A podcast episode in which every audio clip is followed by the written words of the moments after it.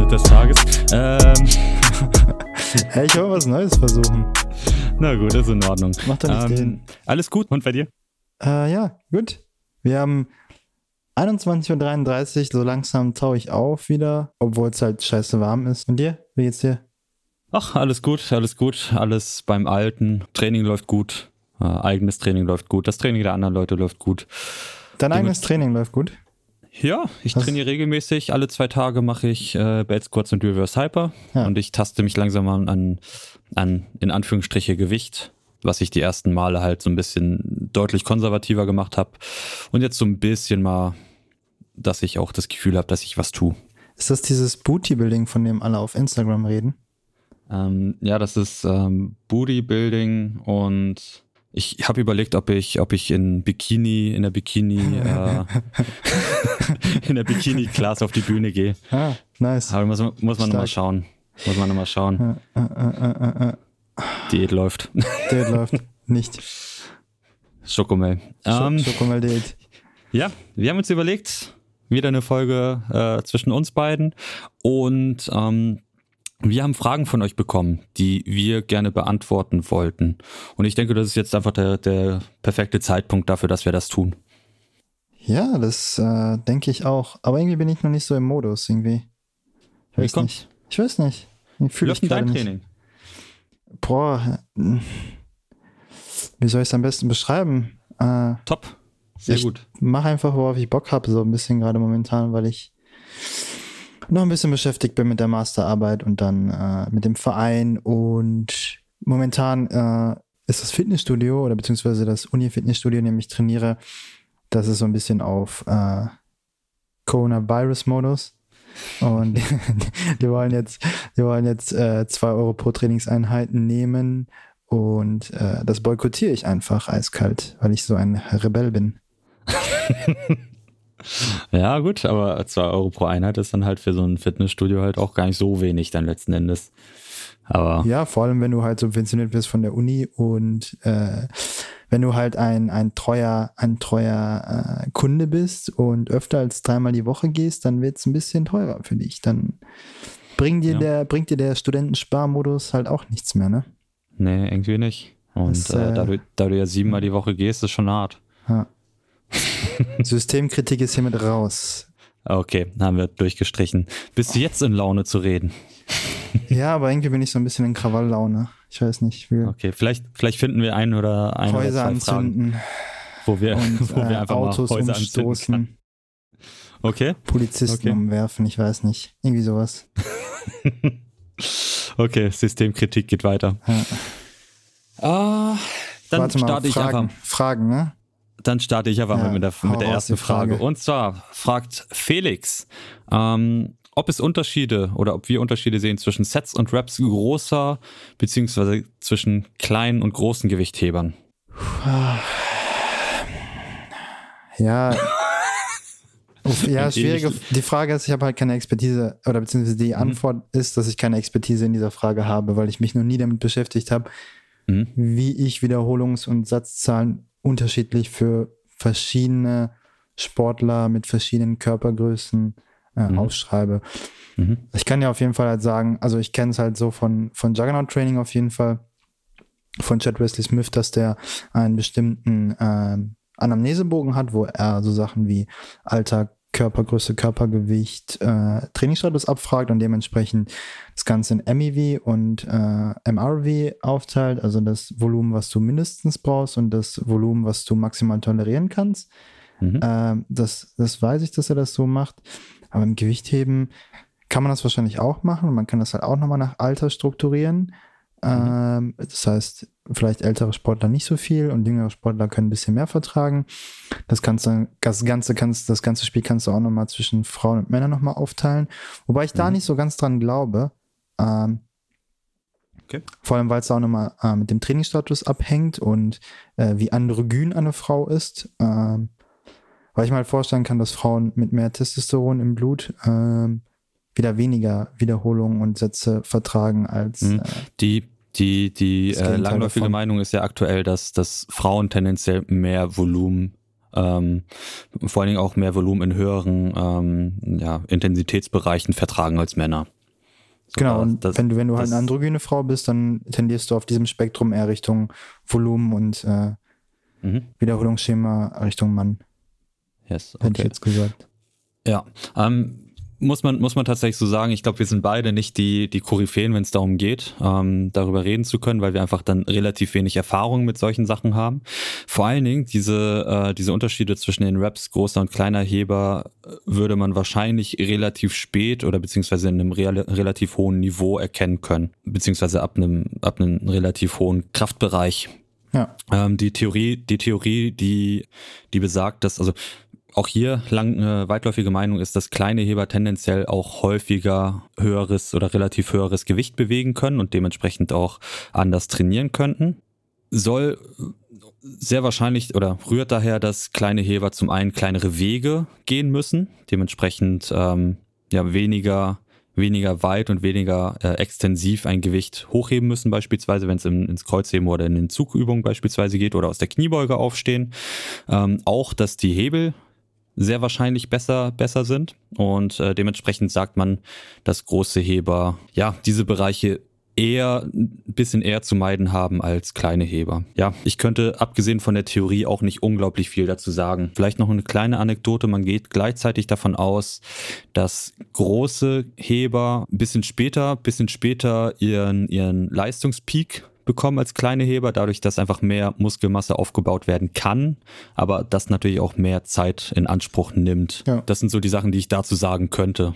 Ja, ich wüsste da jetzt auch nicht mehr, mehr zu sagen. Wie gesagt, keine, keine Expertise in dem Bereich. Genau. Ich glaube, ich glaube auch einfach, dass, dass wir ähm, in unserem Bereich und auch die Leute, die uns hören, wahrscheinlich keinen großen Unterschied machen sollten in, in der Geschichte. Also ähm, Vielleicht, vielleicht gibt es eine andere, also vielleicht gibt es da leichte Effizienzvorteile, aber diese wären sehr wahrscheinlich nur geraten und äh, auch nicht auf Erfahrung basiert. Und ich glaube, das ist, das ist etwas, was ähm, sehr, sehr haarspalterig wäre und man man eigentlich einfach sehr viele andere Sachen machen könnte, die aktuell in jungen Trainingsalter mehr bringen können. Ja. Jo. Viktor fragt, Ernährung und Gewicht heben. Beziehungsweise er sagt es. er sagt, er sagt ohne Frage. Er sagt es. Genau. Ja, ähm, ich gebe. Hm? Sollen wir, sollen, wir, sollen, wir, sollen wir kurz darüber reden? Komm, wir reden darüber. Ja, lass mal, lass mal darüber Auch wenn reden. wir beide die größten Mongos sind, was so was Ernährung angeht. Findest du? Also ich, ich, ich kenne dich als jemand, der relativ viel Interesse da, äh, daran hat, gerade so an Ernährung und, ja, und Gewicht. Ja, aber ich habe ich hab leider keine, äh, keine Lizenzen vorzuweisen. Sorry. Ja, ja, aber Lizenzen heißen ja nicht zwangsläufig was. Ja, aber du weißt ja, weißt ja, jeder will Lizenzen sehen. Also, ähm, Gewichtheber haben regelmäßig zu essen Thunfisch und Tortellini mit Pesto und Oder Zwiebeln. Penne. Oder Penne. Oder Auch Penne. das, ist das, Rezept, was, das ist das Rezept, was Adnan mir ans Herz gelegt hat und das ist Bombe. Das ist, äh, ja, also, kann man immer äh, essen. Also Victor, für dich, falls du groß und stark werden möchtest, 150 Gramm Penne mit so circa 30 Gramm Pesto, einer Dose Thunfisch, Zwiebeln, Pfeffer, Salz und wenn du Bock hast, nochmal so ein bisschen ja, Paprika oder Chili-Pulver rein. Stabile hm, Mahlzeit. Okay, okay. Ich glaube, was Victor eigentlich wissen wollte, gibt es irgendeine spezielle Ernährung, die ein Gewichtheber essen kann oder sollte? Und, Calories. Äh, Calories, ja. Je nachdem, wie dein Trainingspensum ist, geht es halt wirklich darum. Ähm Ach, warte mal, stopp, stopp, stopp. Ich kann oh. verweisen, hier kann ich verweisen ja. auf, äh, die Rahmen auf, auf das Rahmentrainings nicht, Konzeption? die Rahmentrainingskonzeption, an der ich mitgeschrieben habe, weil ich hm. den, den Ernährungsteil geschrieben habe, fällt mir gerade ein. Oh, geil. ja, keine Ahnung, habe da keine Lizenzen. Ah, ich habe da geschrieben was. Ähm, ja, was? also ich habe ich hab, ich hab den wissenschaftlichen Stand zusammengefasst und halt so ein mhm. bisschen was darüber geschrieben äh, zum Thema Ernährung und für, also im, spezifisch halt für Trainer und worauf mhm. Trainer halt zu achten haben sollten und worauf halt Sportler darauf achten, also achten, okay zu achten haben sollten. Kannst du dann ganz kleinen Auszug geben? Irgendwas, woran du dich jetzt noch akut erinnerst? Das ist ja schon ein bisschen her, aber. Ja, also das ist, das, das, ich, also, dass kein Sportler eine bestimmte Art von Ernährungsweise bevorzugen sollte, sondern eine Mischkost zu sich nimmt. Mhm. Dass er äh, auf die Kalorienzufuhr achtet, dass abhängig von vielen Faktoren auf die Proteinzufuhr achtet. Also die Sache ist halt, dass du die Sensitivität für, für, für einen bestimmten Schalter im Körper runterfährst, je älter du wirst. Deswegen musst du mehr Proteine zu dir im Alter nehmen. Und halt beispielsweise, wenn du krank bist oder wenn du einen höheren Trainingsbedarf hast oder wenn du höher, also wenn du mehr trainierst. Mhm. Genau, äh, Fette sollten auch auf jeden Fall dabei sein. Du solltest genug Fett zu dir nehmen. Ähm, ja, das ist der Standard halt. Gemüse, Obst, ja. sowas. Ausgewogen, letzten genau. Endes. Ja. Und dann habe ich noch, noch was zu dem Gewicht machen geschrieben, dass er äh, sowas wie, ist das Gewicht machen oder war das, ja doch, das heißt doch Gewicht abkochen. Abkochen, genau. Mhm. Auf sowas wie abkochen sollte verzichtet werden. Man sollte da lieber mit einer, einer langfristigen Ernährungsumstellung dran gehen und gucken, dass man relativ nah an seinem Zielwert oder an seiner, an seiner Klasse, mhm. Klasse trainiert sehr für Gewichtheber im Vergleich äh, zu Powerliftern beispielsweise besonders wichtig, da man ja einen zwei Stunden Weigh-in hat. Also für ja. die, die es nicht wissen, im Gewichtheben ist es so, dass man zwei Stunden vor Beginn des Wettkampfes, spätestens zwei Stunden auf der Waage sein muss. Und äh, wenn man da jetzt besonders doll abgekocht hat, um diese Waage zu schaffen, ist es halt, ist halt relativ wenig Zeit vorhanden, um sich wieder quasi aufzupäppeln, um wieder auf, äh, zu Kräften zu kommen, bevor es auf die Plattform geht. Und ähm, ja, das im Verbund damit, dass es teilweise auch schon extreme Gewichtsabkochungen äh, existieren oder möglich sind, wird da wahrscheinlich darauf verwiesen, dass das eher nicht so praktisch sein wird. Ja. Kommt hin? Ja. Ja. Victor, wenn du vorhast, am Vortag zu joggen, dann ist es besonders wichtig, dass du dich gut ernährst, beziehungsweise genug Kalorien zu dir führst. Denn Zumindest Kohlenhydrate. Victors, Victors nächste Frage ist, Joggen und Gewichtheben. Wie sinnvoll ist es am Vortag zu joggen? Ja, auf jeden Fall darauf achten, dass, äh, würde ich sagen. Halt, stopp. Oh. Erstmal ist die Frage so, warum, also warum möchtest du joggen? Ja, gut, gut. ist, halt so, ist so richtig trivial, aber warum möchtest du joggen? Ja, ja das, ist, das ist tatsächlich ist gar nicht so falsch. Ne? Ja. Ich gehe mal davon aus, dass Viktor Bock hat zu joggen.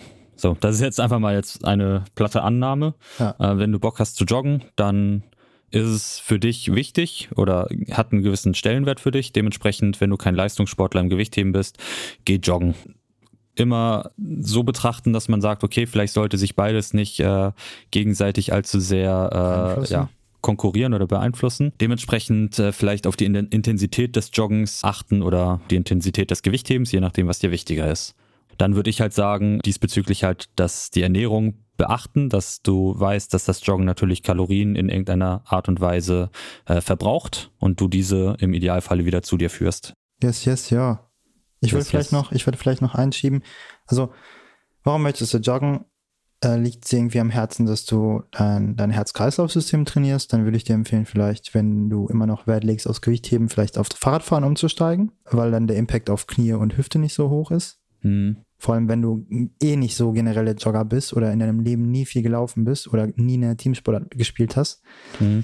dann würde ich dir das nicht empfehlen. Dann würde ich dir Fahrradfahren empfehlen oder spazieren gehen. Mhm. Genau, das wäre so der erste Punkt. Und wenn du schon lange nicht mehr gejoggt bist, dann würde ich dir auf jeden Fall empfehlen, erstmal eine kleine Runde vielleicht zu gehen oder eine längere Runde zu gehen und dann eine kleine Runde zu joggen. Und ja, ich glaube, das, das wäre so. Das wären so zwei Faktoren, die ich nochmal erwähnen wollte. Ja, also ich weiß, ich weiß von einer meiner Sportlerinnen, das ist die Anne, ähm, die möchte einfach gerne joggen. Sie sagt, sie fühlt sich wohl, wenn sie joggt, sie fühlt sich äh, fit und gesund und besser.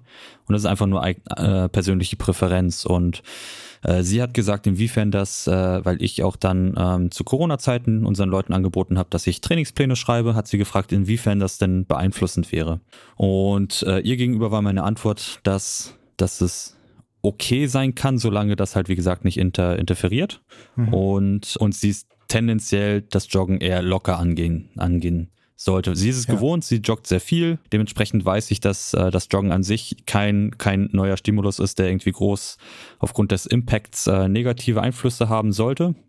Ja. Und meinte zu ihr, okay, versuch's dann aber versuch's ja äh, restaurativ zu nutzen, also eher im Sinne von Durchblutung und ein bisschen Bewegung und so, dass du dich wohlfühlst. Und so sind wir erstmal auch verblieben und sie meint, sie fühlt sich besser und wenn sie am nächsten Tag äh, bei mir oder in, im Verein dann trainiert hat, dann meint sie, es läuft super gut und hat keine Probleme. Und ja. solange man das unter Beobachtung hat, kann man es machen. Wie gesagt, wenn du Leistungssportler bist und gerade in deiner Wettkampfphase und zwei Wochen vor dem Wettkampf bist und komplett übermüdet bist, dann wird man vielleicht eher darauf verzichten, aber ähm, über sowas reden wir wahrscheinlich aktuell auch noch nicht. Ich glaube, die Frage haben wir durch. Victor hat aber noch eine Frage, die ich dir gerne stellen möchte, weil du, glaube ich, mhm. da eher, ja, mehr Nein. zu tun hast als ich. Nein, da habe ich keine Antwort zu. Aber äh, Frage, Echt? stell mal wenig.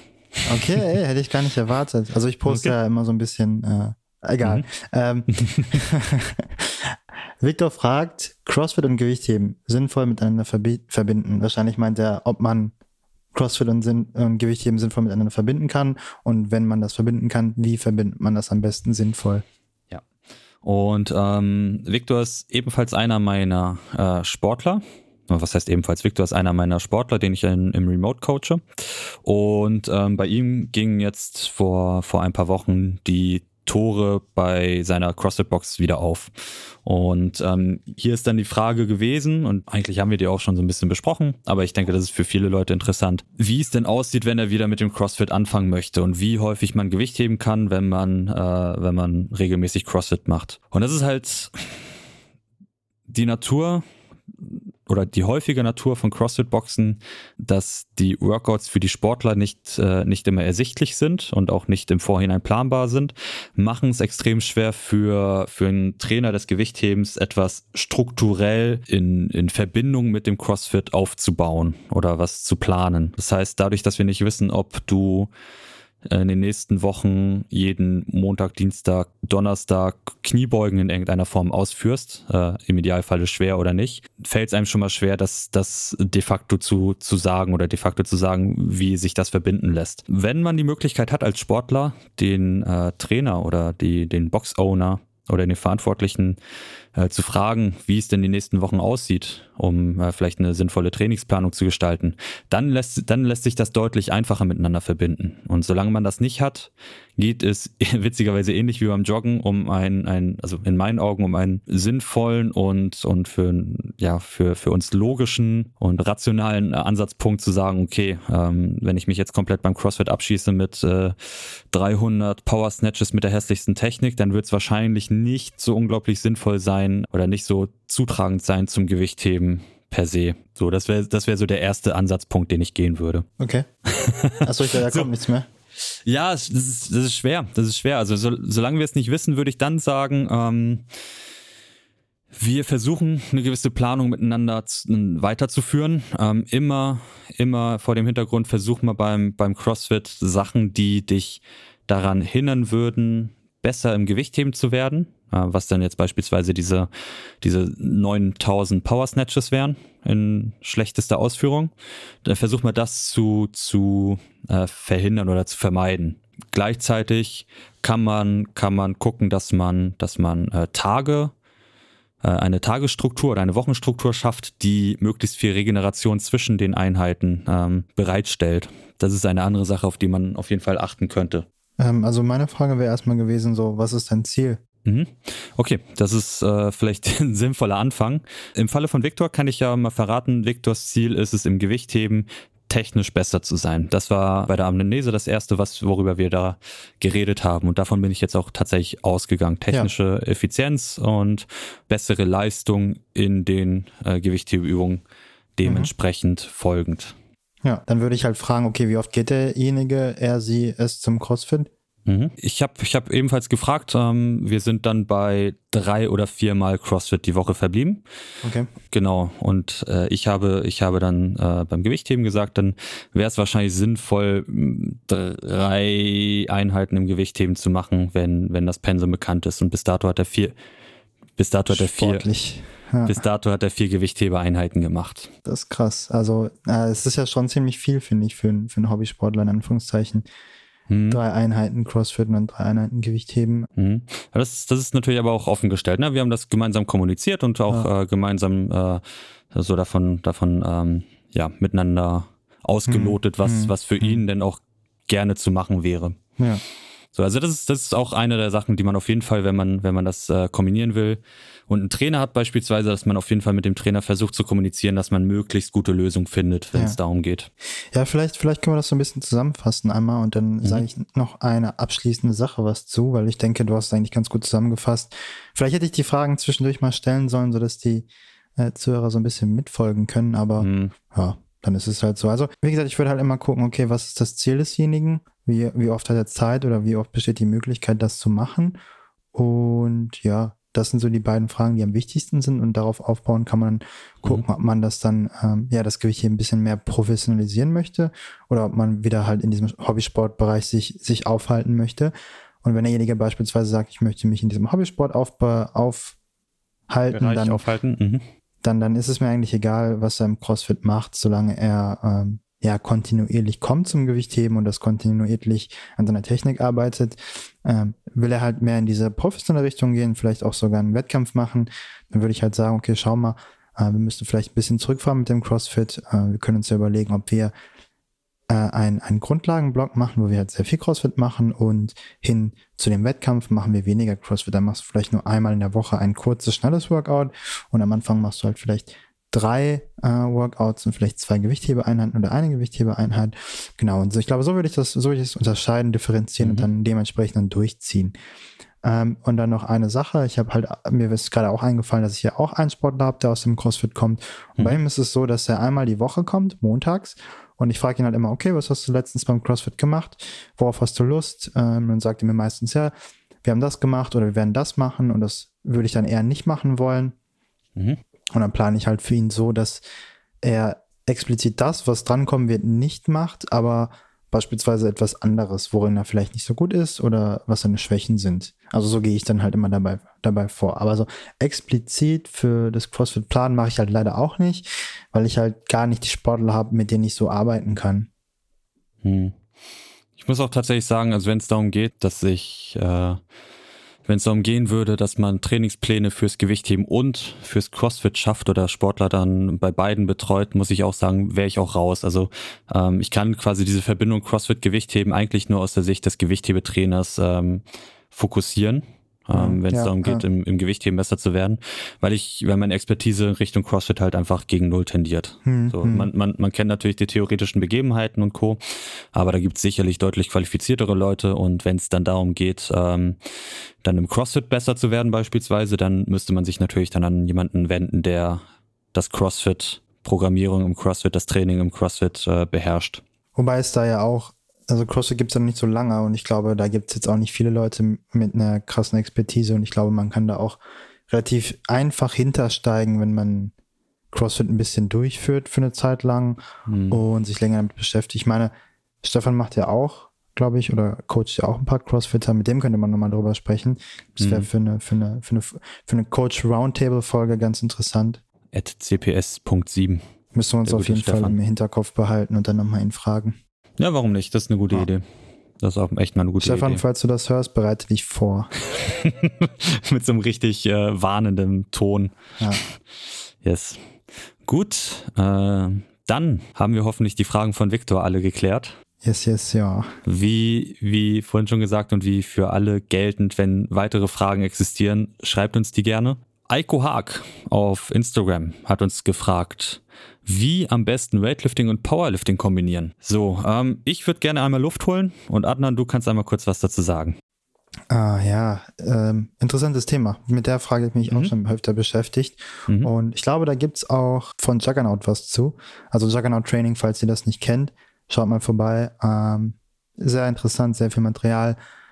Alles auf Englisch. Ähm, gibt es was zu Gewichtheben, zu Powerlifting.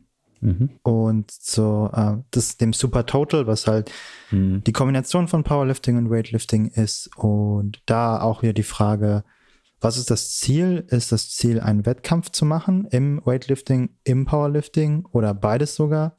Also kurz hintereinander so mhm. etwas zu machen? Oder ist es halt einfach nur ein, ein Super Total aufstellen, sodass man halt in Reißen, Stoßen, Kniebeuge hinten, Bankdrücken und Kreuzheben halt die meiste Last bewegt. Das wäre so äh, meine erste Gegenfrage. Und ansonsten kann man das eigentlich, glaube ich, ganz gut kombinieren. Ähm, hätte ich gesagt. Ich glaube, da kann man auch wieder viel spielen mit. Das heißt, man kann halt überlegen, ob man sowohl äh, etwas in einer Einheit Gewichthebermäßig macht und äh, Kraft-3-Kampfmäßig oder ob man beispielsweise zwei verschiedene Einheiten macht, eine fürs Powerlifting und eine fürs Weightlifting. Genau. Und dann würde man das halt ganz normal periodisieren, würde ich sagen. Oder man, man setzt einen Fokus und lässt ihn über den ganzen, über, die, über diese ganzen 12, 18, was weiß ich nicht, Wochen dann laufen und wechselt das dann halt immer, sodass man dann halt da beispielsweise mehr Powerlifting macht über, über einen ganzen ja, Trainingsplan oder mehr Gewichtheben über einen ganzen Trainingsplan. Wechselt man das immer so hin und her alle zwölf Wochen. Mhm. Also ich glaube, da sind den, den die Ideen keine, keine Grenzen gesetzt.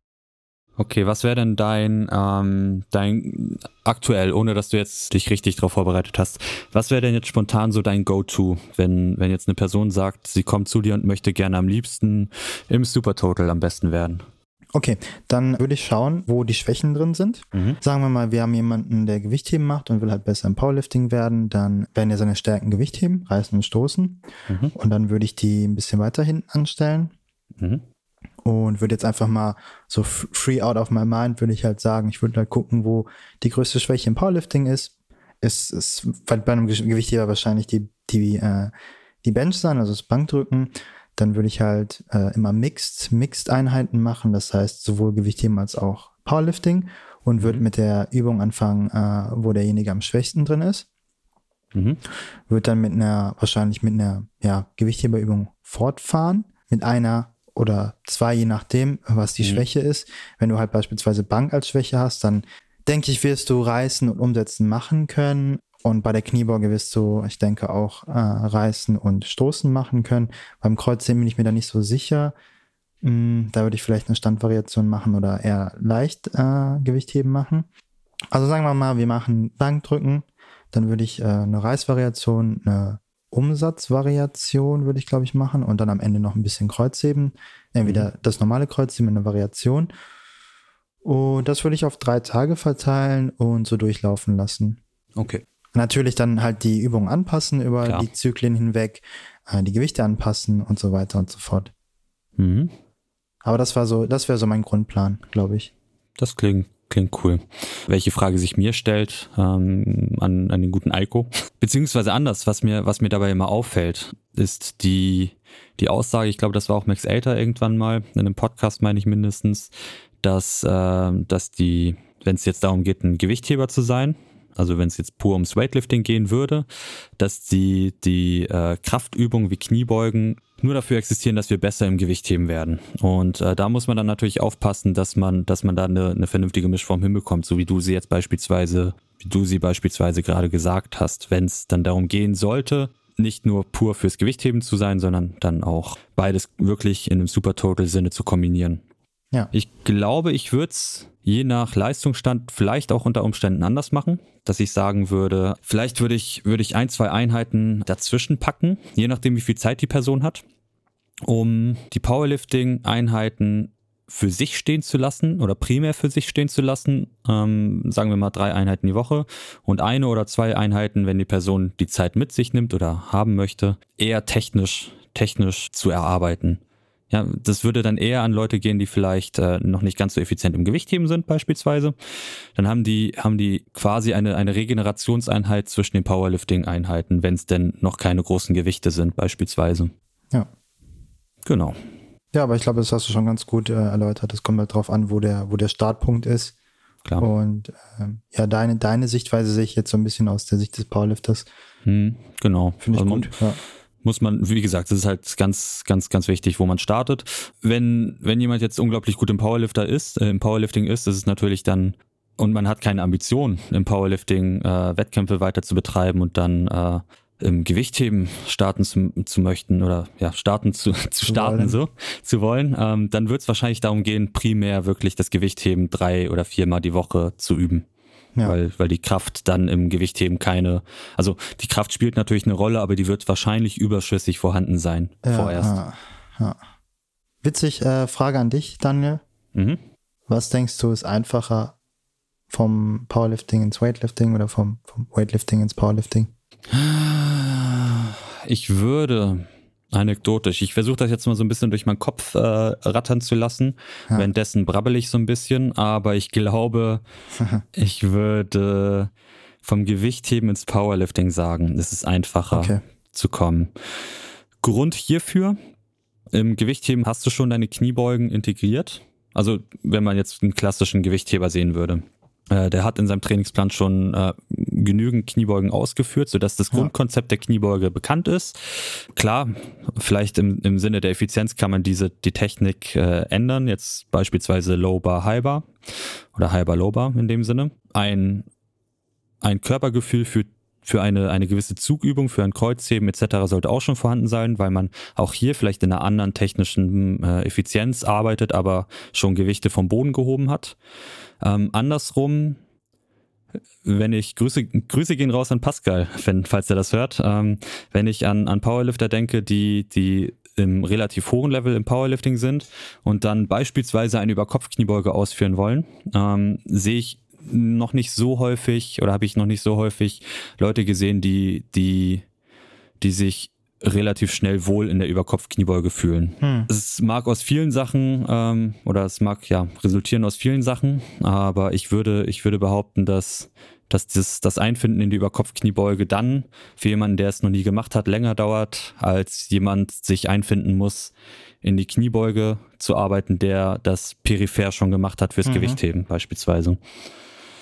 So, deswegen habe ich das Gefühl, dass, äh, dass das Gewichtheben zu Powerlifting die Transition leichter fallen wird. Ja, wie das mit der, mit der eigentlichen Effizienz der Bewegung ist und mit dem, mit der Trainiertheit der Koordination und Co.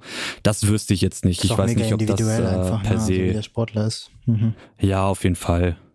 Also wenn wir jetzt zum Beispiel, ähm, ah, ich vergesse den Namen immer, äh, die Dame aus, aus Bayreuth, die Arthur aktuell betreut, Ahnung, Lea, glaube ich. Nicht äh, anguckt, ist eine relativ starke Powerlifterin, die sich jetzt auch im Gewichtheben engagiert. Die zum Beispiel hat ja gewisse Kraftwerte, die sie, die sie mitnimmt, aber hat auch gleichzeitig relativ, also so sieht's äh, in den Stories aus, die man gesehen hat und in den Erzählungen von, die man von Arthur gehört hat, bringt auch ein gutes, gute Portion Bewegungstalent mit sich, so dass es dann auch echt schon ziemlich gut aussieht dafür, dass sie es relativ ja. kurz erst macht. So, also habe ich mir ein bisschen widersprochen in dem Sinne, aber das ist halt bei so individuellen Sachen einfach schwer auf den Punkt zu bringen und zu sagen. Ja, aber ich kenne auch so. mehr Leute, die aus dem Gewichtheben in Powerlifting gegangen sind als andersrum. Ich weiß halt, dass Mark Henry, äh, amerikanischer Powerlifter mhm. und Gewichtheber auf jeden Fall vom okay. Powerlifting ins Gewichtheben gegangen ist. Mhm. Ähm, ich weiß auf jeden Fall, dass Toshiki Yamamoto, äh, japanischer Gewichtheber, vom Gewichtheben einen Ausflug ins Powerlifting gemacht hat, auch einen Wettkampf mitgemacht mhm. hat. Ich weiß, dass Misha Koklayev auf jeden Fall auch vom Gewichtheben ins Powerlifting und dann zum Strongman auch noch äh, mhm. übergegangen ist. Ich müsste lügen, Shane, Shane Hammond, kann das sein? Auch nicht. amerikanischer, amerikanischer Gewichtheber. Meine, meine, der hatte eine gute Weile den einen sehr, sehr hohen Squat. Hm. Ich will jetzt nicht lügen, ob es der beste Squat in Amerika war, aber zumindest eine Weile hat er einen starken Squat gehabt. Ja. Dementsprechend, ja, ich würde es ich so schätzen. Ich würde äh, ich würd sagen, das ist eher, eher so, wie wir beide jetzt sagen. Aber Ah, würde ich, ah, würde ich, mir fällt noch einer ein. Na? Arthur Enz. Grüße gehen raus. Ja, Grüße auf jeden Fall. Ja.